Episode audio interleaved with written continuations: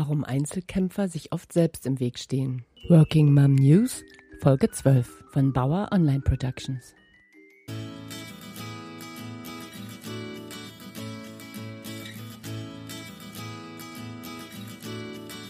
Hallo, ich bin Petra Abauer von Mama im Job und ihr hört Working Mom News, den Podcast für berufstätige Mütter. Egal, ob ihr über den Wiedereinstieg nachdenkt, ob ihr ein Business gründen möchtet oder ob ihr euch schon länger den Herausforderungen von Familie und Beruf stellt, ich möchte euch helfen, das Beste aus eurer Situation zu machen und vielleicht sogar nach den Sternen zu greifen. Und wenn es mal nicht so läuft, findet ihr hier Trost und Verständnis. Wir sind keine Übermenschen, wir sind Mütter, die sagen, ich liebe meine Kinder, ich liebe meinen Job, ich liebe mein Leben und ich gebe mein Bestes. Hallo ihr Lieben, willkommen zurück zu einer neuen Folge von den Working Mom News. Heute ein bisschen unverschnupfter als beim letzten Mal. Es ist mir ja dann im Nachhinein doch ganz schön aufgefallen, wie sehr ich durch die Nase gesprochen habe. Aber ich hoffe, das hat euch nicht allzu sehr gestört. Und ich hoffe, ihr habt etwas gefunden, um eure Leidenschaft im Beruf anzufeuern. Heute möchte ich mal besonders die Niki begrüßen, die als Freaky Niki auf Twitter unterwegs ist. Ich habe mich nämlich sehr darüber gefreut, dass sie kürzlich die letzte Podcast-Folge, die ich beworben habe, retweetet hat und dazu schrieb, neuen Podcast entdeckt. Freu. da habe ich mich dann wieder gefreut, weil es wirklich schön ist, wenn jemand mag, was ich tue.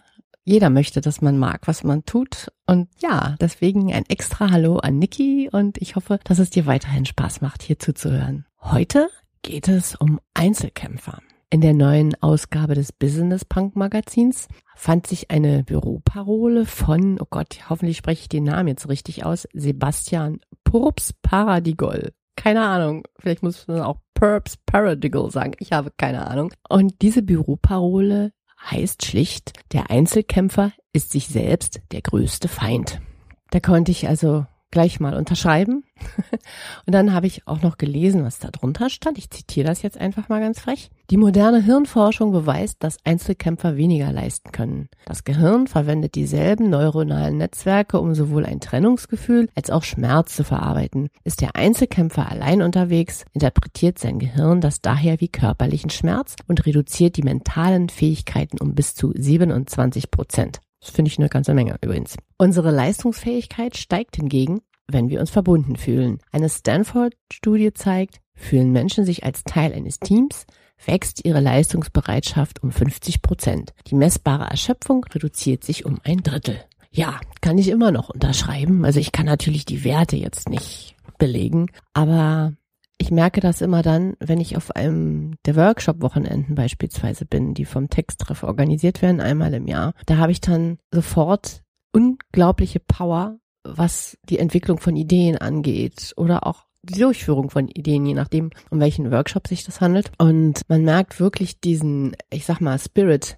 der dann durch die Räume weht wo alle Energien zusammenfließen und einen irgendwie noch viel stärker machen. Also so fühlt sich das immer an. Ähnlich im Übrigen auch wie auf der Konferenz kürzlich in Manchester, von der ich ja sprach, wo ich in Working Mom News Nummer 10 gesprochen habe über sieben Gründe, weshalb ihr eine Konferenz im Ausland besuchen solltet. Da waren zwar keine Workshops, aber trotzdem war dieser Spirit da. Wie ich eben schon zitiert habe, wenn man sich als Teil eines Teams fühlt. Und das fühlte ich mich da. Und dann ja, dann, dann steigt auch die Produktivität. Also wenn man Teamarbeit macht, dann passiert es zwar gelegentlich, dass jeder im Team oder einige Mitglieder des Teams sich ein bisschen zurücknehmen, nach dem Motto, das können ja die anderen machen. Aber wenn es jetzt keine unangenehme Aufgabe ist, dann geben eigentlich alle so viel Input, wie sie niemals selber zu Hause einbringen würden. Schon alleine, weil die Ideen der anderen die eigenen Ideen wieder befeuern. Das ist ein Geben und Nehmen und was weiß ich, schon ein Team von zwei Leuten bringt eigentlich doppelt so viel, als wenn man alleine arbeitet. Oder mehr als doppelt so viel, weil sich das Ganze irgendwie hochschaukelt wenn man so im Flow ist. Natürlich klappt das nicht immer. Es gibt auch Themen, da hockt man dann da und alle gucken irgendwie Löcher in die Luft, weil keinem etwas dazu einfällt. Aber das hat dann möglicherweise auch wieder was mit mangelnder Leidenschaft fürs Thema zu tun. Von der Leidenschaft für den Job sprach ich ja bei Working Mom News Nummer 11, wenn ihr da mal reinhören möchtet. Ach, ich mache heute Werbung dauernd.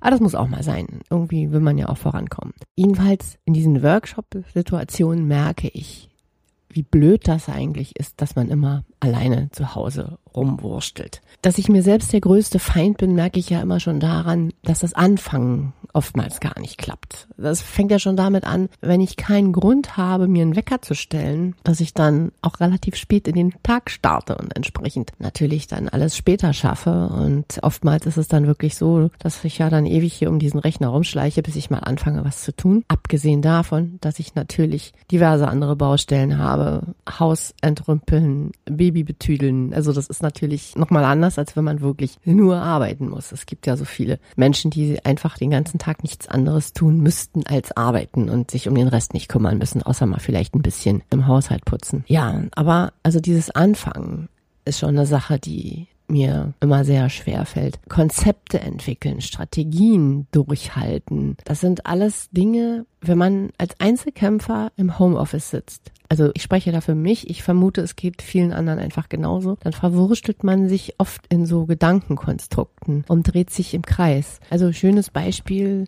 meine Karriereplanung. Solange ich einfach nur Autorin war, war alles relativ klar. Und als sich das Ganze ausgeweitet hat, begann so das Fragezeichen über mir zu schweben. Und ich habe vor einiger Zeit im Autorenblog ein Posting geschrieben mit dem Titel Meine Karriere, wat nu?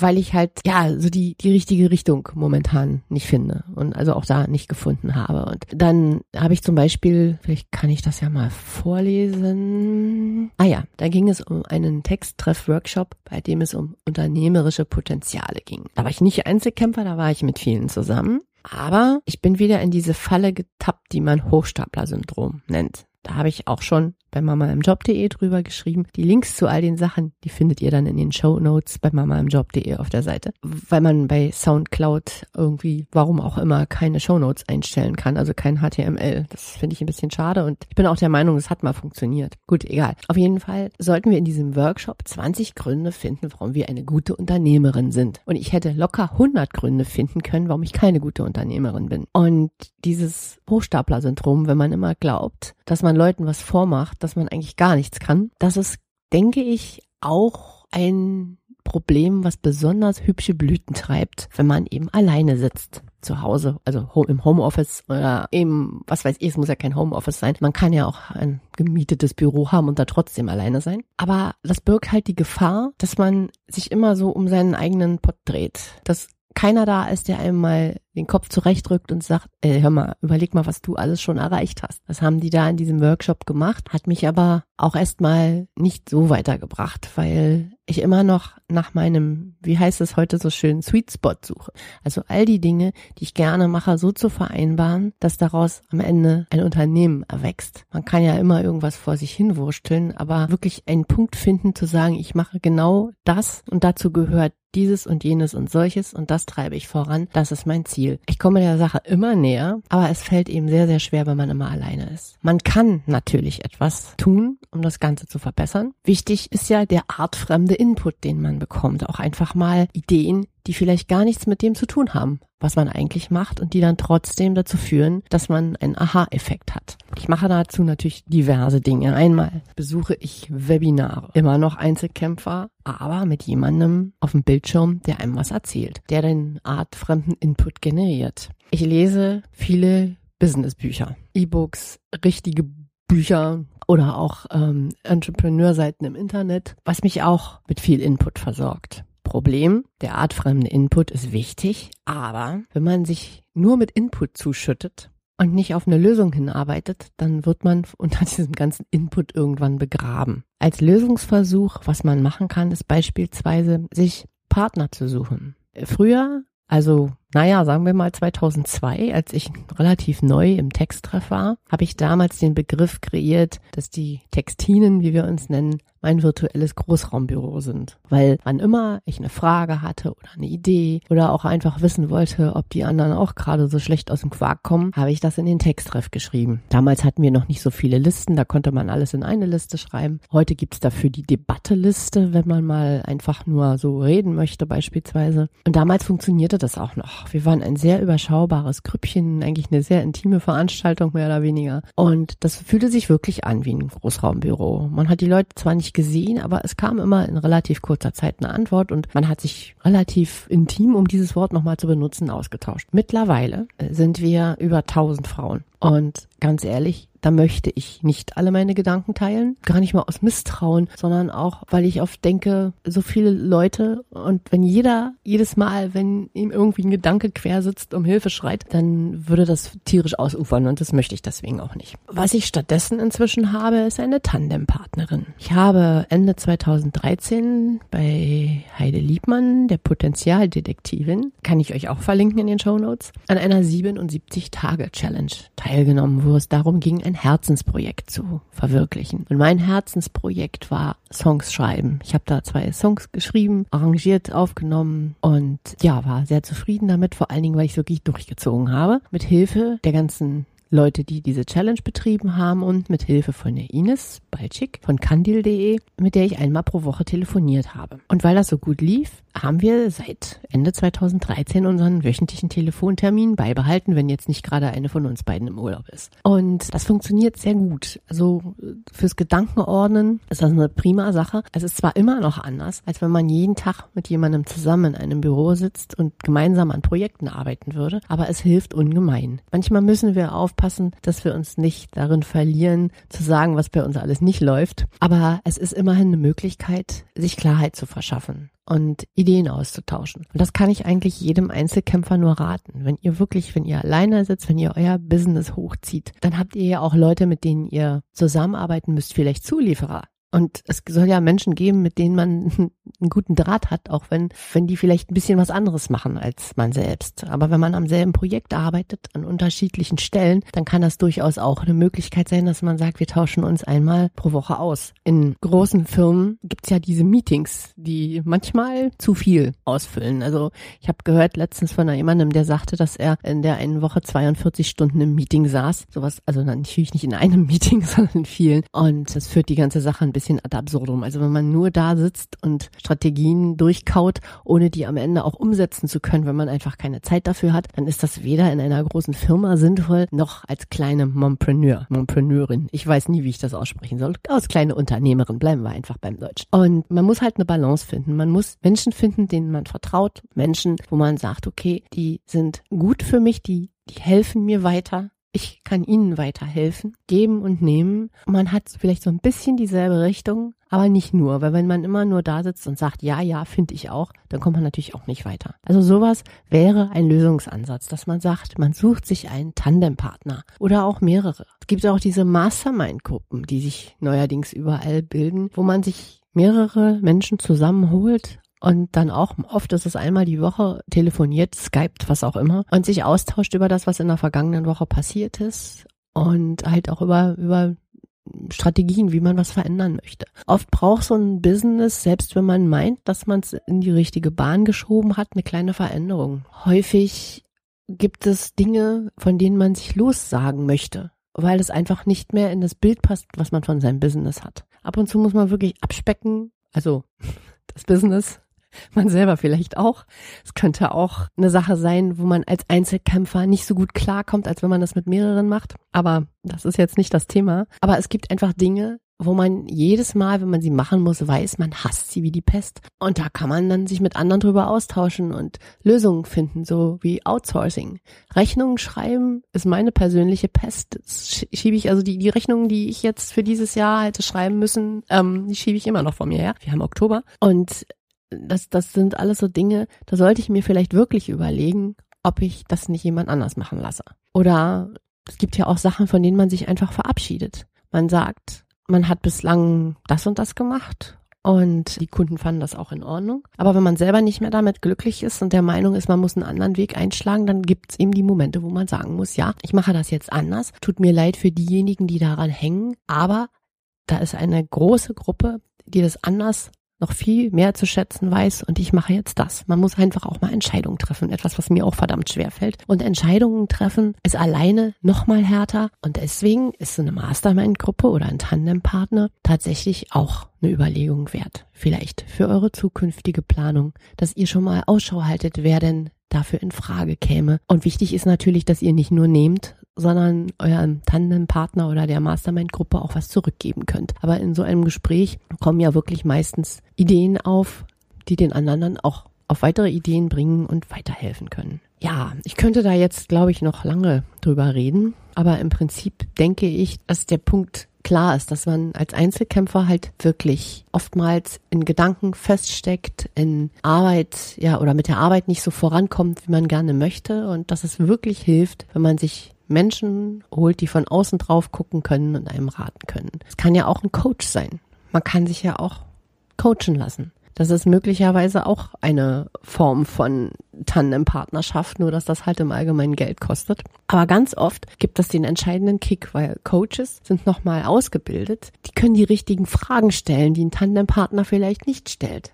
Einfach weil er auch so eine ganz einseitige Sichtweise vielleicht auf etwas hat. Es kommt halt auch immer auf den Menschen an. Aber ein Coach, der kann durchaus euch helfen, die richtigen Fragen zu finden für euch und die richtigen Antworten darauf, die ihr dann selber finden müsst, aber da habt ihr dann auf jeden Fall den Anstoß. Ich hoffe, ich konnte euch jetzt einen kleinen Anstoß geben, euch aus eurer kleinen Zelle rauszubuddeln und den Kontakt nach außen zu suchen. Andererseits, wer weiß, vielleicht sind ja einige von euch dabei, die sagen, ist überhaupt kein Problem, das alleine arbeiten. Ich bin diszipliniert genug, um damit gut klarzukommen und fühle mich überhaupt nicht weniger leistungsbereit. Das mag es ja auch geben, weil solche Studien ja immer nur so, einen, so einen Überblick verschaffen. Natürlich gibt es die Menschen, die super diszipliniert durcharbeiten, all ihre Sachen geschafft bekommen und vor Ideen trotzdem nur so sprühen. Würde mich freuen, von euren Erfahrungen auch zu hören dazu. Ihr könnt mir auf allen Kanälen antworten. Mama im Job ist auf Twitter als Mama im Job in einem Wort. Auf Facebook findet ihr mich auch unter Mama im Job,